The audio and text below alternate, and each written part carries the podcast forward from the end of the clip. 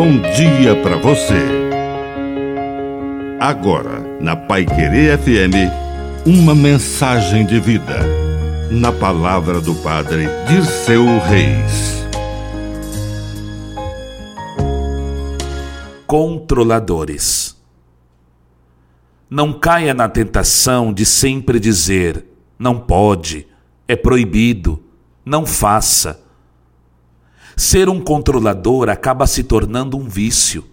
Um exercício proibiam as crianças de se aproximarem dele, porque eram tantas que pediam um toque, uma bênção, que Jesus acabou tendo que dizer: Deixai vir a mim as crianças, não as proibais, porque o reino de Deus é dos que são como elas.